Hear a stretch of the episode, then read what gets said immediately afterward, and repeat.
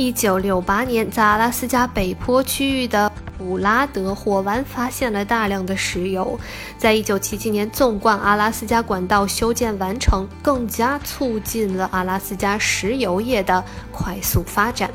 从一九八零年起，阿拉斯加石油为州财政提供了大力的资助。同年，阿拉斯加州政府废除征收所得税的制度。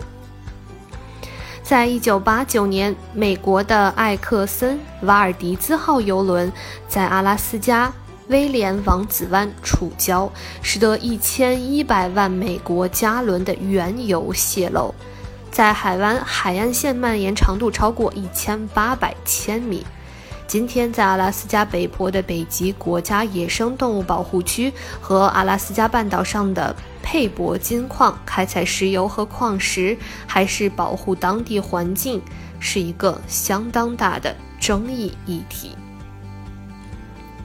由于美国拥有了阿拉斯加，因此能够顺理成章地成为北极理事会成员国，享受北极国家主权权利。现今，许多航空公司还借由阿拉斯加的机场从亚洲飞往美国东岸，因为这是远东到美国东部的大圆航线必经之处，是两地最短的距离。